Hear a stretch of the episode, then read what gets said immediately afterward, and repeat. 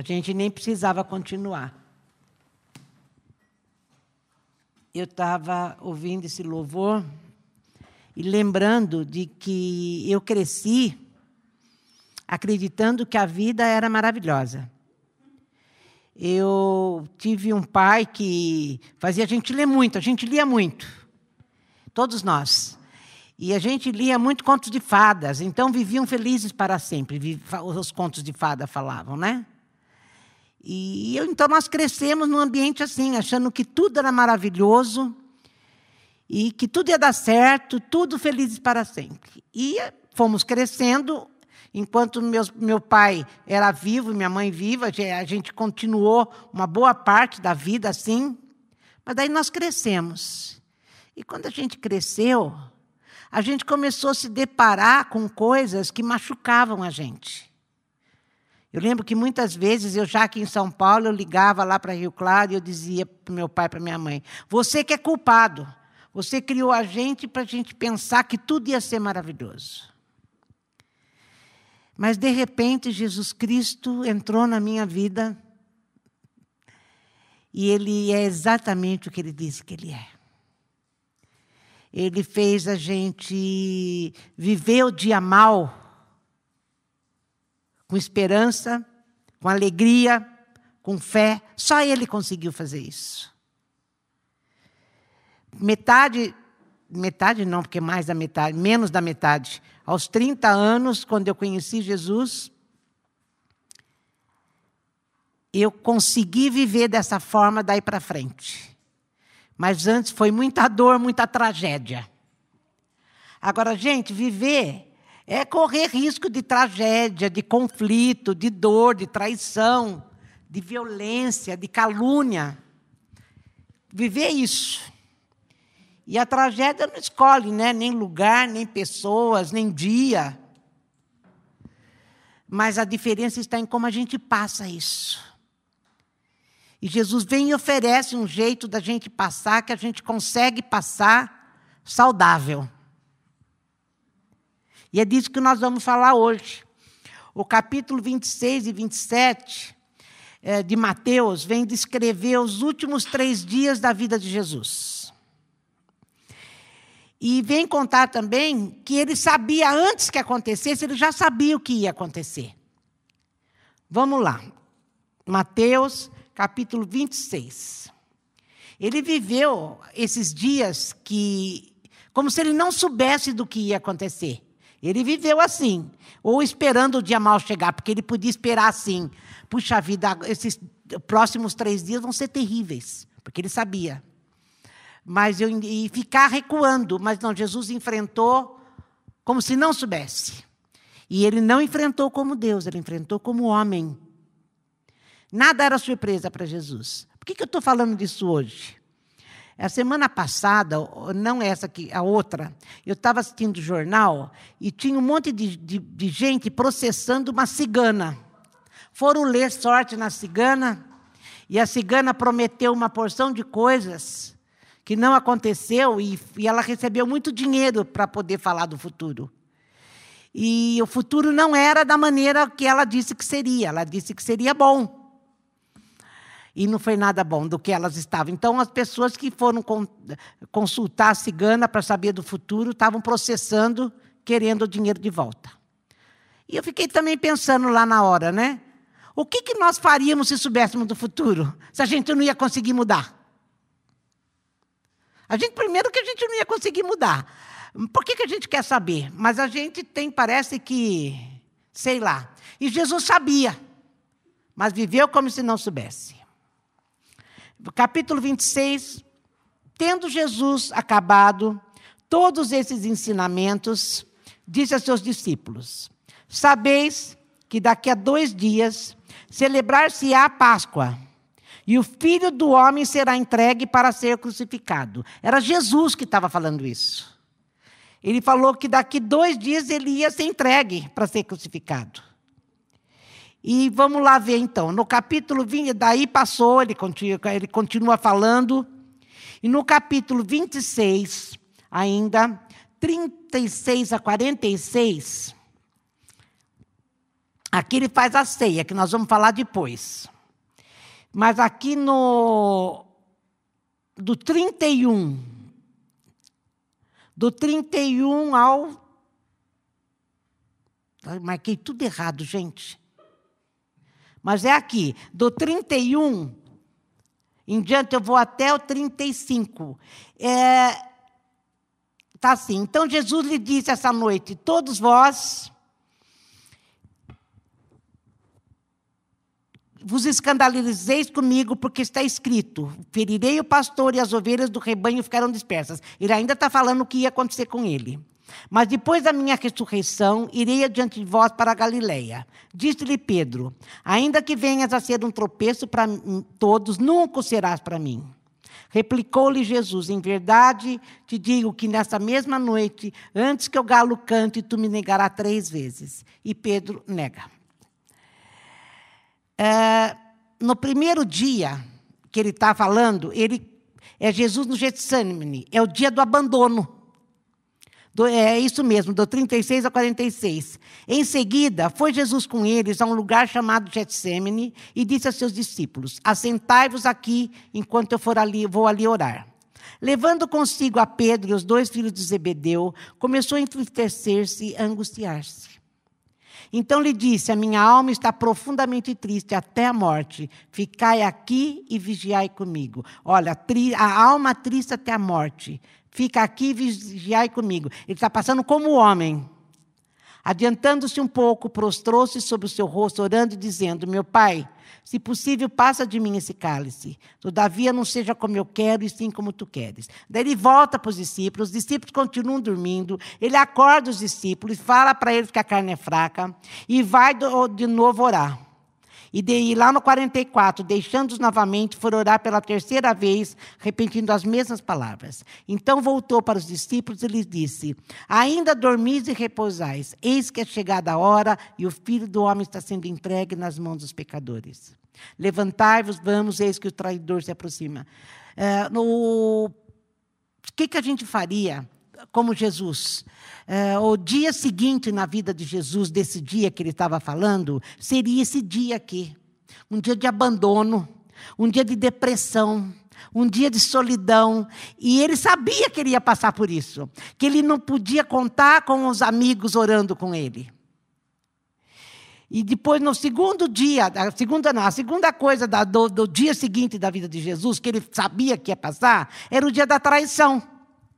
Falava ele ainda, eis que chegou Judas, é do 26, do 42 ao 50. É, chegou Judas, um dos doze, e com ele grande turba com espadas e porretes, vinda da parte dos principais sacerdotes, dos anciãos do povo. Ora, o traidor lhes tinha dado esse sinal. Aquele a quem eu beijar é esse, prendei-o. E logo aproximando-se de Jesus, lhe disse: Salve, mestre, e o beijou. Jesus, porém, lhe disse: Amigo, para que vieste? Nisso, aproximando-se dele, deitaram as mãos em Jesus e o prenderam. No dia seguinte da vida de Jesus, foi um dia da traição. Foi um dia que o amigo, era um amigo, ele deu um beijo amargo da traição em Jesus Cristo. Judas, gente, ele tinha a mesma autoridade dos discípulos para fazer milagre, para curar, para eh, libertar dos do demônio. Jesus, Judas andou com os discípulos durante os três anos de Jesus, fazendo as mesmas coisas que os discípulos faziam. E o dia seguinte da vida de Jesus, que ele sabia que ia passar, seria o dia que ele ia receber o beijo amargo do amigo. A terceira coisa está no 26, 57 a 59. É, a religião que Jesus cresceu ou desprezou. Eis que prenderam Jesus, o levaram à casa de Caifás, o sumo sacerdote, onde se haviam reunido os escribas e os anciãos. Mas Pedro seguia de longe até o pátio do sumo sacerdote e, tendo entrado, assentou-se entre os serventuários para ver o fim. Os principais sacerdotes e todo o sinédrio procuravam algum testemunho falso contra Jesus, a fim de o condenarem à morte. Pula para o 65. Então o sumo sacerdote rasgou as suas vestes e, dizendo, blasfemou. E 66, que vos parece? Responderam ele, é réu de morte. Então uns cuspiram-lhe no rosto, lhe davam murros, os outros esboceavam, dizendo: Profetiza-nos, ó Cristo, quem é que te bateu? O dia seguinte da vida de Jesus foi o dia que a religião onde Jesus cresceu, aonde ele aprendeu a ler, porque naquele tempo se lia, aprendia a ler na sinagoga. Julgaram Jesus herético, demoníaco, e ele tinha sido criado ali. Ele jamais poderia pensar, puxa vida, aquilo que me amparou uma vida toda e que me deu segurança é aquilo que me trai também. A quarto dia, quarto dia não, a quarta coisa que Jesus passou, o, o dia seguinte da vida de Jesus, foi o dia da negação do amigo. Estava Pedro sentado fora do pátio. Aproximando-se uma criada, lhe disse: Também tu estavas com Pedro, o Galileu. Ele, porém, o negou diante de todos, dizendo: Não sei o que dizes. E saindo para o alpendre, foi ele visto por outra criada, a qual disse aos que ali estavam: Esse também estava com Jesus o Nazareno. E ele negou outra vez com juramento: Nem conheço esse homem. O dia da negação do amigo. O dia seguinte na vida de Jesus ia ser o dia da negação do amigo. Que se fosse um que ele não conhecesse, mas ele, Pedro nega que tinha uma história com Jesus. Falou, nem conheço esse homem. O dia seguinte da vida de Jesus está no capítulo 27 agora, de 69 a 72.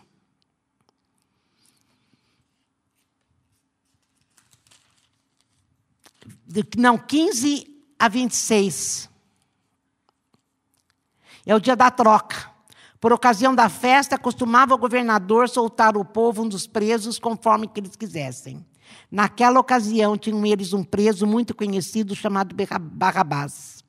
Estando, pois, o povo reunido, perguntou-lhe Pilatos: A quem quereis que eu vos solte, a Barrabás ou Jesus chamado Cristo? Gente, a multidão que escolheu Barrabás foi a mesma multidão que, no capítulo antes do 26, 25, 23, 24, Jesus abençoava. No entanto, fizeram a troca, escolheram o bandido. O dia seguinte da vida de Jesus foi isso: escolheram o bandido no lugar dele. Escolheram o, o, o que nada valia a troco de Jesus Cristo. Ainda o sexto, agora, o dia seguinte da vida de Jesus, no 27, 27, logo a seguir, os soldados do governador, levando Jesus para o pretório, reuniram em torno dele toda a corte. Despojando-os das vestes, cobriram-no com manto escarlate. Tecendo uma coroa de espinhos, puseram-lhe na cabeça e na mão direita um caniço. E ajoelhando-se diante dele, o escarneciam, dizendo: Salve, Rei dos Judeus! E cuspindo nele, tomaram o caniço e davam-lhe com ele na cabeça. Depois de o terem escarnecido, despiram-lhe o manto e o vestiram com suas próprias vestes. Em seguida, o levaram para ser crucificado. O dia seguinte, da, dia, da, dia, da vida de Jesus ia ser dia de humilhação e de zombaria. E é o último texto agora. O dia seguinte da vida de Jesus seria o dia da cruz, da agressão, dele ser ferido sem culpa alguma. E chegando a um lugar chamado Gólgota, que significa lugar da caveira, deram-lhe a beber vinho com fel, mas ele provando não quis beber. Depois de o crucificarem, repartiram entre si suas vestes, tirando a sorte. E assentados ali o aguardavam. E por cima da sua cabeça puseram escrita essa acusação: Este é o rei, o rei dos judeus. Então, os dias seguintes, o dia seguinte da vida de Jesus, que seriam os três próximos dias, eram dias que foram terríveis, foram os piores dias da vida de Jesus. O que, que nós faríamos se, se a gente soubesse disso? Eu vou lá na, na ler a sorte lá na cigana, e, ele, e ela fala para mim, vai ser isso, isso, isso. O que, que eu faria? E é exatamente aqui, o que, que a gente faz? Jesus, olha o que ele fez. Vamos voltar para o 26, 26. Enquanto comiam, tomou, Jesus é, tinha falado que ia fazer ceia com os discípulos. Enquanto comiam, tomou Jesus. Isso aqui foi na véspera dos dias que iam começar. No dia, Jesus sabia que ia passar tudo isso que nós acabamos de ler. E olha o que ele fez. Enquanto comiam, tomou Jesus um pão, e abençoando-o, partiu. E o deu aos discípulos, dizendo: Tomai, comei, isto é o meu corpo. Gente, foi um sacrifício deliberadamente oferecido. Nada era surpresa. Aqui foi a prova de que ele sabia o que ia acontecer: que a carne dele ia ser rasgada, que o sangue dele ia ser vertido e oferecido para todos. Olha aqui. A seguir, tomou um cálice e, tendo graças, o deu aos discípulos, dizendo: Bebei dele todos, porque esse é o meu sangue, o sangue da nova aliança, derramado em favor de muitos para a remissão de pecados. E digo-vos que dessa hora em diante, não beberei desse fruto da videira até aquele dia que o hei de beber de novo convosco no reino do meu Pai. Então, a primeira coisa que Jesus fez, sabendo o que ia acontecer com eles nos dois dias seguintes, ele fez a ceia e se ofereceu. E falou: Olha, eu vou ser rasgado, vai verter meu sangue em favor de vocês. Aquele que beber, comer da minha carne, beber do meu sangue, é porque tem parte no reino do meu Pai. É o que tem parte no reino de Deus. E outra coisa, a segunda coisa que ele faz, que está no versículo 30, eu amo isso aqui. Tendo cantado um hino, saíram para o Monte das Oliveiras. Ele canta, nós já vamos ver lá o salmo, é o salmo 115. É o salmo que os judeus cantavam toda a Páscoa para celebrar o Êxodo. Mas, gente, ele sabia o que ia acontecer no dia seguinte, ele canta. Ele canta, ele canta louvores no gemido, sabia o que viria. Ele termina a cruz, ele está fazendo aqui com louvor. Ele canta a ressurreição, ele canta a intervenção, dizendo: Mas não é o fim. Não é o fim.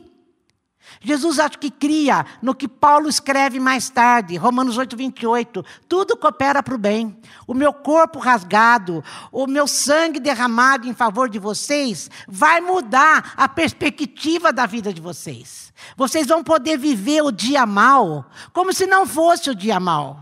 Dói, mas vocês vão vencer. Não é o fim, sabendo que tudo contribui para o bem daqueles que amam a Deus. É isso que Jesus está passando para os discípulos. Porque Jesus sabia exatamente tudo o que ia acontecer e aconteceu. Nós vimos o que aconteceu. E vamos lá no Salmo 115. Olha o que, o que Jesus canta. Parece ironia ele cantar isso, né? Mas ele canta. Esse, esse salmo é um salmo que exorta a gente a confiar que tem amparo, segurança e conforto em Deus. Ele sabendo o que ia acontecer no dia seguinte, ele fala: Não, mas eu tenho um Deus que vai me amparar. Eu tenho um Deus que vai me dar conforto. Eu tenho um Deus que me dá segurança. Eu posso confiar nele. É isso que esse Salmo 115 exorta a gente. Ele nos exorta a não confiar em ídolos que nada podem e nada fazem. Olha aqui, vamos lá. Não a nós, Senhor, é isso que Jesus cantava. Não a nós, mas ao teu nome dá glória. Por amor da tua misericórdia e da tua fidelidade. Por que diriam as nações, onde está o Deus deles? Quer dizer, eles me perguntam onde o Senhor está. Por que, que eles diriam isso? No céu está o nosso Deus. Tudo ele faz como agrada. Prata e ouro são ídolos deles, obra das mãos dos homens. Tem boca, não falam, tem olhos e não veem, tem ouvidos e não ouvem, tem nariz e não cheiram, suas mãos não apalpam, seus pés não andam, som nenhum lhes sai da garganta. Tornem-se semelhantes a eles os que o fazem e quando neles confiam. Israel confia no Senhor ele é o seu amparo e o seu escudo. Sabendo o que ia acontecer no dia seguinte, Jesus está falando: o Senhor é o nosso amparo e o nosso escudo. A casa de Arão confia no Senhor. Ele é o seu amparo e o seu escudo. Confiam no Senhor os que temem ao Senhor. Ele é o seu amparo e o seu escudo. Ele está falando para nós, para a gente passar o dia mal cantando. Eu tenho falado para algumas pessoas que às vezes me, me procuram dizendo que está muito difícil carregar a cruz. E eu falo, vai cantar. Chora e canta, canta e chora. Vai cantar aquilo que a gente sabe de Deus. Essa música que a gente cantou hoje, eu não conhecia. E mais fala que Jesus é aquilo que ele diz ser. Ele veio oferecer para nós exatamente isso: amparo, segurança e conforto. No dia mal, no dia do choro, no dia que não funcionar, serão felizes para sempre, da, da, da, da, do contos de fada. Porque não é felizes para sempre, a vida não é isso. A vida é difícil. A vida é difícil. Jesus falou que seria difícil. Mas Ele está aqui para nos oferecer amparo, segurança e conforto. Jesus sabia o que ia acontecer: violência, traição, calúnia. Gente, ele era Deus. Escárnio. Foi bofeteado, foi rasgado, foi rasgado até sangrar. E ele está dizendo: O Senhor é o meu amparo, o meu escudo, a minha segurança e o meu conforto, o meu descanso. Ele está nos exortando a viver dessa, dessa maneira no dia mal. Olha aqui, 12. De nós se tem lembrado o Senhor, Ele nos abençoará. Abençoará a casa de Israel, abençoará a casa de Arão. Ele abençoa os que temem ao Senhor. E lá em cima ele falou que os que temem no Senhor confiam nele. E ele abençoa então os que confiam nele, tanto pequenos como grandes. O Senhor vos aumente bênçãos mais e mais sobre vós e sobre vossos filhos. Sede benditos do Senhor, que fez os céus e a terra. Os céus são os céus do Senhor, mas a terra deu a ele aos filhos dos homens. Os mortos não louvam ao Senhor, nem os que descem à região do silêncio. Nós, porém, bediremos ao Senhor desde agora e para sempre. O que, que a vida tem feito comigo e com você? No dia mal. Será que a vida está gerando em nós um coração duro, uma alma seca, um, um coração incapaz de amar, de fazer troca, de crer no amanhã? Será que é isso que o dia mal está gerando em nós? Eu vou voltar dizendo que Jesus, ele cria no que ele estava dizendo. E quando a gente canta, e a gente louva, e a gente chora, e a gente geme, mas gemendo no louvor, a gente tem que cantar aquilo que a gente acredita de Deus. Que Ele é o nosso amparo, o nosso escudo, a nossa segurança, o nosso conforto. É disso que Jesus Cristo estava falando. Então, gente, faça a vida, a careta que fizer. Nós estamos apoiados na esperança, nós estamos apoiados em Deus. Nós estamos apoiados não naquilo que pode nos acontecer, mas aquilo que Ele é para nós. Porque, como cantamos, Ele é exatamente o que Ele disse que Ele é, seria. Mas será que essa graça, pela graça, nós vamos ser capazes de enfrentar tudo que está por vir sem perder a identidade? A primeira coisa que a gente, no sofrimento, a gente perde a identidade. Ah, como ele falou assim, que tem gente que pergunta, onde está seu Deus? Às vezes a gente mesmo, na hora da dor, começa a perguntar onde está em Deus. E hoje a gente cantava aqui, Ele nos ama. Porque Ele nos ama. Ele está conosco. A gente pode estar apoiada, apoiada nele. Porque Ele é nosso refúgio. Ele é o nosso amparo. Não importa as coisas que estão para acontecer ou aconteçam na nossa vida. Para de chorar sem cantar. Se você quiser chorar, chora, mas canta junto. Faz o que Jesus fez. Ele encarou os dias que estavam por vir, sabendo que ia ser terrível. Que Jesus ele cantou aquilo que ele sabia do Pai. Que no Pai ele poderia viver o dia mal cantando que Jesus era o amparo, porque o Pai era amparo, segurança, conforto. Parece ironia você cantar isso, mas não é. Isso vai fazer um bem beça para a tua alma. Canta o que você sabe a respeito de Deus. Canta o que você sabe a respeito desse Jesus que deu a vida por nós. Que verteu o sangue para que nós tivéssemos vida para que se cumprisse em nós aquilo que ele falou que nós seríamos. Não perca a tua identidade. Às vezes, na hora da dor, a gente começa a perguntar, como estava ali no Salmo 115, aonde está Deus? Os homens perguntam onde está Deus porque não conhecem Deus. Mas nós não podemos fazer isso. Porque nós sabemos onde Ele está, está dentro do nosso coração. Que nessa noite você não fique preocupado com o que vai acontecer amanhã, mas que você se firme naquilo que você sabe a respeito de Deus, a respeito do Filho. E a graça de Deus vai fazer a gente ser capaz de enfrentar tudo que está por vir, sem perder identidade, com alegria, enfrentar sim, chorando, mas cantando. Que a vida venha do jeito que vier, nós vamos poder celebrar o amparo do Todo-Poderoso. Ele é o teu e o meu amparo. Ele é o nosso conforto. Nele há segurança.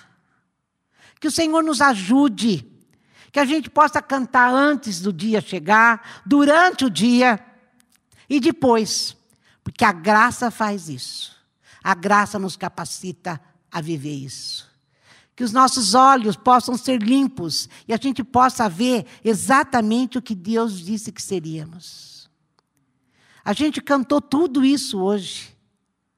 Tudo isso, Ele nos ama, Ele está conosco.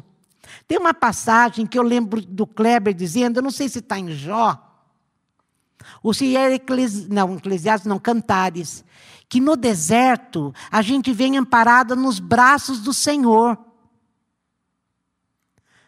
Ele está com você, você está amparada nele. Ele é realmente o teu amparo. Cante isso. Inventa uma melodia, pega um salmo e cante aquilo que você acredita sobre Deus. Porque aquele, como ele falou, aquele que teme ao Senhor é aquele que confia. E aquele que confia, o Senhor vai abençoar. Confia no teu Deus. Às vezes a gente está vivendo uma época, é, como eu falei, que deixa o coração da gente duro. A gente começa a achar que Deus é igual aos ídolos, que tem os braços encolhidos que nada fazem para nós, mas ele não é igual aos nossos ídolos. Os nossos não, né? Os ídolos, ele não é igual aos ídolos. Ele é Deus. Ele é aquilo que ele disse que seria. Que você possa confiar, que nessa noite o teu coração se encha, se encha disso, dessa segurança que só ele pode te dar. Só ele pode te dar. Em nome de Jesus. Senhor, é, tão mais fácil, às vezes, falar. Mas na hora do dia mal, a gente fica com o coração realmente machucado. E quando estamos com o coração machucado, a gente acha que não tem o amanhã. Mas quando o Senhor canta, o Senhor está dizendo para nós: não é o fim. Eu tô, estou cantando porque eu estou celebrando a ressurreição. Eu estou cantando porque eu estou celebrando a intervenção. Tudo coopera para o bem. Tudo que está acontecendo vai ser transformado em bênção. Senhor, eu tenho que crer nisso, porque foi o Senhor que disse. E porque o Senhor disse, eu posso viver o amanhã no meio de choro, mas de muito cântico. O Senhor tem se mostrado como o Senhor é. E isso tem feito com que a gente caminhe mais e mais na segurança do seu amparo, do seu amor, de tudo aquilo que o Senhor disse que seria para nós. Louvamos o teu nome nessa noite e pedimos a tua graça, em nome de Jesus. Em nome de Jesus.